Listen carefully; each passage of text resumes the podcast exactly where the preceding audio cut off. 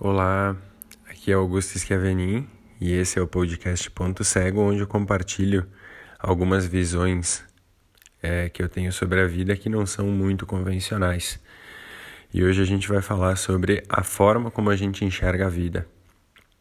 Então eu começo comentando um fato bem interessante que ele é real, mas ele é pouco percebido porque no, no nosso cotidiano a gente não, não presta tanta atenção nessas coisas. Mas toda pessoa, todo ser, ele tem é, uma interação com dois espaços, com dois mundos. Tem um espaço que é público, que é externo a essa pessoa, que é o que a gente chama de mundo real, e tem um espaço que é privado, que as pessoas, de modo geral, não acessam esse espaço a não ser que a gente dê permissão. E esse espaço privado ele é o espaço interior da pessoa.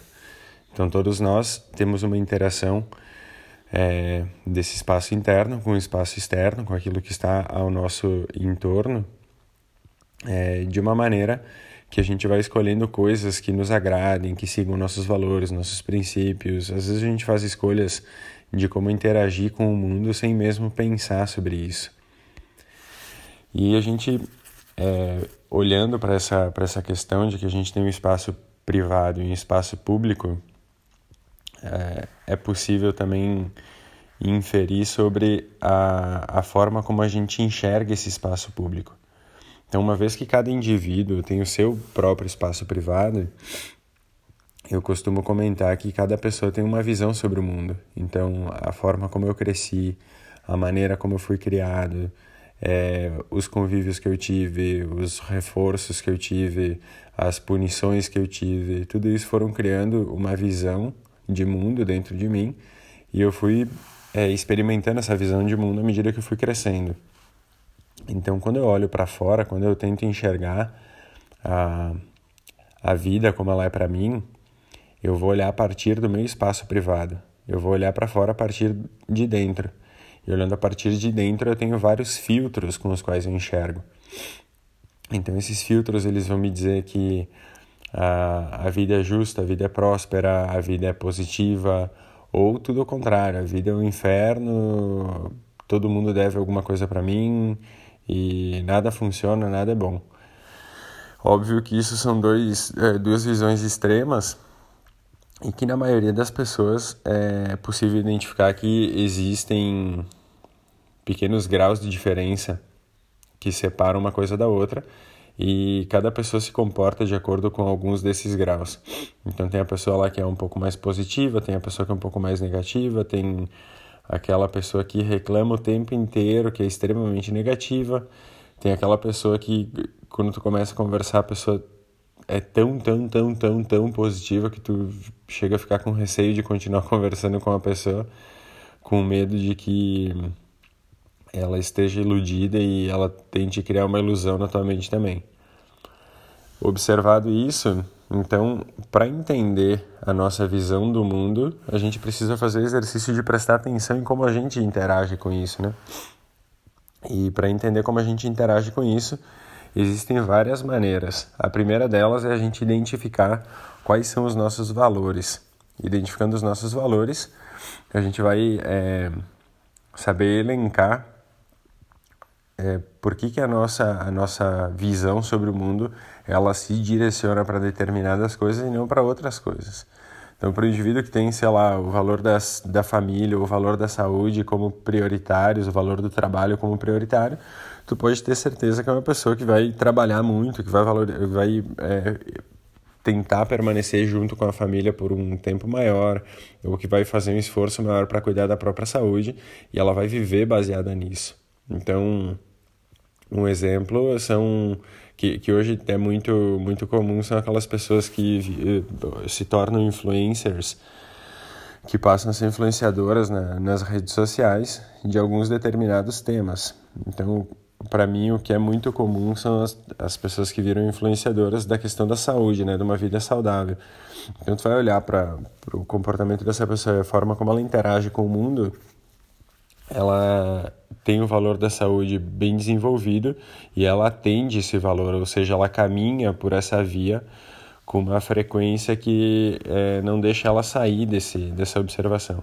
Então ela acaba olhando para fora dela como se tudo fizesse sentido a partir desse ponto de vista, a partir desse viés. É óbvio que isso é só um exemplo e existem muitos outros fatores que, levam, que são levados em consideração na forma como cada um enxerga a sua própria vida. Então, é, fazer esse exercício de observar os valores é uma maneira de identificar a partir de que ponto a gente olha. Dá para dizer também que tem uma outra maneira que para aquelas pessoas que são é, gostam desse desse tema dos chakras, que são as rodas de energia que tem muito é muito conhecido no universo do yoga, no universo do reiki, em outras é, metodologias, culturas e disciplinas é, para aquelas pessoas que têm conhecimento sobre os chakras, e eu ainda vou gravar um, um podcast falando sobre, é, explicando um pouquinho sobre chakras e, e, chakras e como funciona essa percepção da, da nossa relação do mundo interno com o mundo externo, que é bem legal. É, a pessoa que tem esse conhecimento, ela também pode fazer observação de tentar entender em qual nível ela está falando. Então, basicamente, a gente tem sete centros de energia que são os principais, que estão na base da coluna. Então, a coluna ela serve como uma referência para a localização deles, né? O primeiro está na base da coluna, lá na, na região do assoalho pélvico. O segundo está em torno de quatro dedos acima, mais ou menos na região genital, na altura da região genital. O terceiro está na região do umbigo, o quarto na região do peito, ali na região do coração, o quinto na garganta, o sexto na testa e o sétimo então no topo da cabeça. E quando a gente faz a observação é, de perceber qual que é a nossa vibração, qual que é a frequência que a gente está sintonizado, através da percepção dos centros de energia, a gente também passa a perceber como é que a gente se relaciona com o mundo. Então vamos supor que a pessoa esteja, a pessoa se perceba lá no quarto chakra. O quarto centro de energia ele é o, o principal centro de energia da nossa relação humana. Então a pessoa ela vai perceber que ela faz é, algum esforço no sentido de ajudar as outras pessoas, de ser uma pessoa que agrega a vida dos outros, que transmite valores, que transmite princípios, que tem uma, uma preocupação um pouco mais coletiva, que ela não olha só para ela. E coisas nesse sentido. Isso é bem generalista e é só para mais ou menos pontuar sobre como, como seria essa, essa percepção. Se a gente for observar uma pessoa que está lá na, nas, nas vibrações um pouco mais baixas, lá no segundo centro de energia, é uma pessoa que muito provavelmente se movimenta muito por interesses pessoais. Ela não, talvez ela não veja limites assim para interagir com outras pessoas para conquistar os seus interesses. Então, ali é onde se desenvolve, por conta da relação hormonal, os extremos do, do, do, perfil psicopata e o, e o outro lado, do, que seria o outro extremo, é o completo recolhimento social, a pessoa se isola. Isso tudo tem relação com os hormônios. Então, quando a gente observa uma pessoa é, que está num desses dois comportamentos, naturalmente ela tem uma vibração nesse segundo centro de energia que é muito evidente. Então, ou a pessoa ela tende a, a não ver limites para conseguir aquilo que ela quer, que, que os desejos dela, que o ego dela deseja.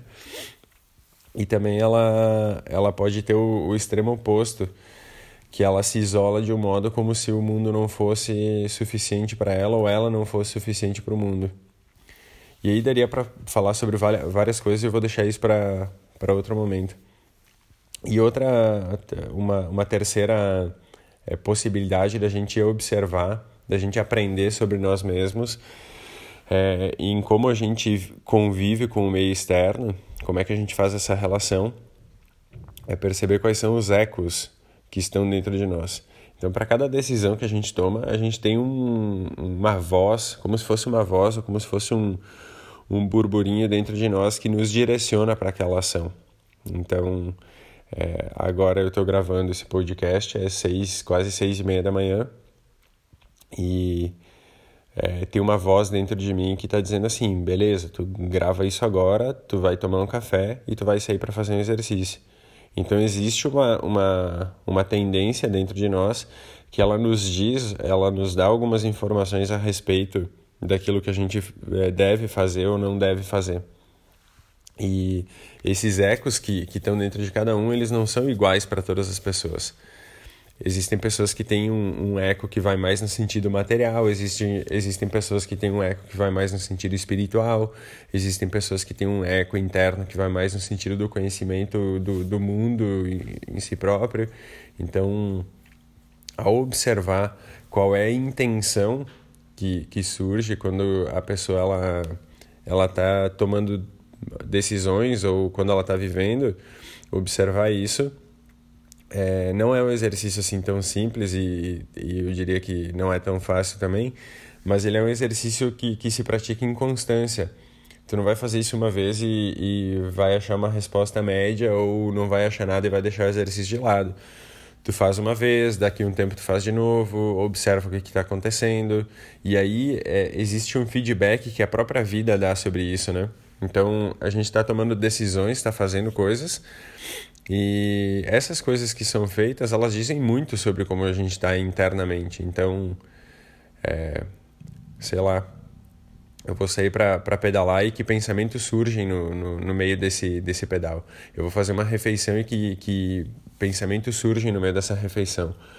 Um exemplo também que é muito interessante é as pessoas que têm um pouco mais de cuidado, por exemplo, com alimentação, ou até qualquer outra pessoa que nem cuide tanto, mas a, a pessoa que tem mais cuidado, isso pesa mais quando ela vai comer alguma coisa que está fora da dieta, ou é um sorvete, um doce, alguma coisa assim que não é do, do cotidiano dela.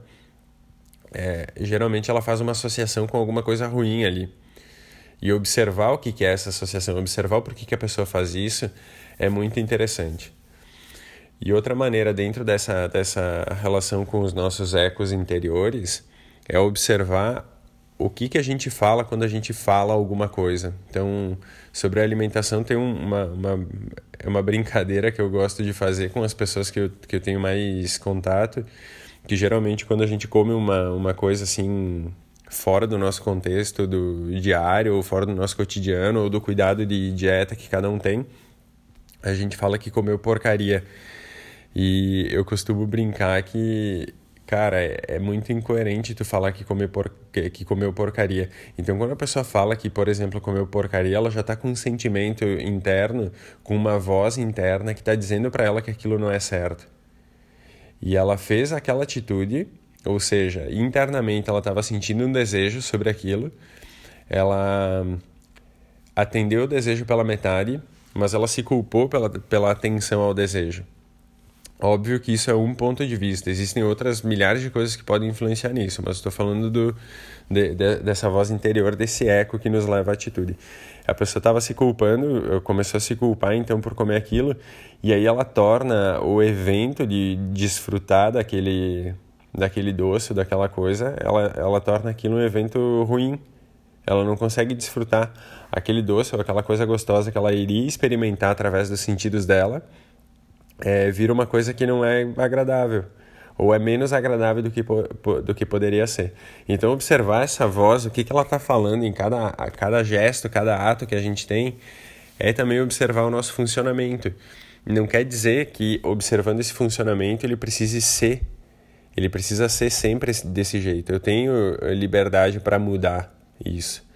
Então, só, só como exemplo, a pessoa fala que come porcaria e esses dias conversando com uma aluna e amiga, eu falei assim, ela falou que comeu lá um, uma torta que ela fez, e aí a gente usou o exemplo de é, como se ela fosse oferecer para mim um pedaço de, dessa torta e eu dissesse assim, dá aqui essa porcaria.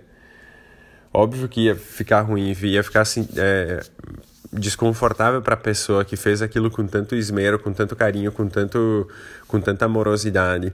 Então, por que que a gente vai é, quando alguém é, nos oferece alguma coisa, a gente jamais chamaria aquilo de porcaria. E quando a gente vai colocar para dentro pela nossa própria vontade, ou seja, é, pela voz dentro de nós que diz que aquilo é uma boa atitude para aquele momento, por que, que a gente vai chamar isso de porcaria? Então, a gente precisa colocar um, um, um, juízo de valor na nossa, no nosso discurso que seja coerente com, com aquilo que a gente está fazendo. Então, Outra coisa que eu sempre digo é que nenhum indivíduo em sã consciência ele faria alguma coisa por acreditar que está errado. tudo que a gente faz, a gente faz porque considera minimamente que está certo. Por pior que seja a atitude dentro daquele indivíduo, no, no universo privado daquele indivíduo, ele considerou que aquilo estava certo. Então, é, considerando a questão da, da alimentação que eu usei como exemplo, a gente precisa mudar um pouquinho, talvez, o, o, discurso, uma vez que a gente observou essa voz, esse eco ali dentro, dizendo qual que é a nossa relação com, essas, com esse tipo de alimento, a gente tem a possibilidade de construir uma relação melhor com isso. Então, a minha relação com o mundo, ela só é positiva, benéfica, de crescimento, de sucesso nas, nas áreas que eu escolho prestar atenção em determinado momento na minha vida, porque eu estou aberto primeiro a observar o meu comportamento com relação à vida, a como eu olho, que filtro eu uso para olhar. É como se eu colocasse um óculos e esse óculos me permite enxergar determinadas cores, então eu vou ver a vida com essas cores, mas não quer dizer que eu seja isso. É só um filtro que eu estou usando. Eu posso tirar o óculos, guardar ele e colocar o outro daqui a pouco. Então eu preciso fazer esse exercício algumas vezes e entendendo melhor essa interação minha com o mundo, naturalmente eu consigo é, olhar alguns pontos que, que são falhos, que são pontos cegos, coisas que estavam apagadas para mim, porque todo, todo exercício, toda, toda a dinâmica da vida ela sempre vai partir da ideia de que tem um indivíduo atuante e que tem alguma coisa, é, digamos assim, natural acontecendo, né? O processo de estar, vi estar vivo, ele não pode só ser um processo de existir. O existir, ele é uma coisa muito, muito primitiva, assim, é, é muito responsiva. É, é como se a pessoa que está existindo ela esperasse o tempo inteiro para responder a um estímulo que alguma força maior que ela oferece. Então, o indivíduo que escolhe viver, ele não desconsidera que existe isso, que coisas surjam na vida dele que ele não tem controle e que talvez sejam coisas assim difíceis de lidar, mas ele opta por escolher a vida que ele quer levar. E é aí que começa a fazer sentido, é aí que a pessoa começa a perceber essa relação com o mundo e perceber que ela não é uma relação passiva. Ela é uma relação é, não completamente ativa, porque existem coisas que estão fora do nosso controle, mas sobre a minha vontade eu tenho controle. Então, se eu, de, se eu sinto necessidade ou se eu quero muito enxergar a vida de uma maneira mais positiva ou ter ações na minha vida que sejam mais prósperas ou mais contundentes com os meus valores, é uma escolha que eu faço.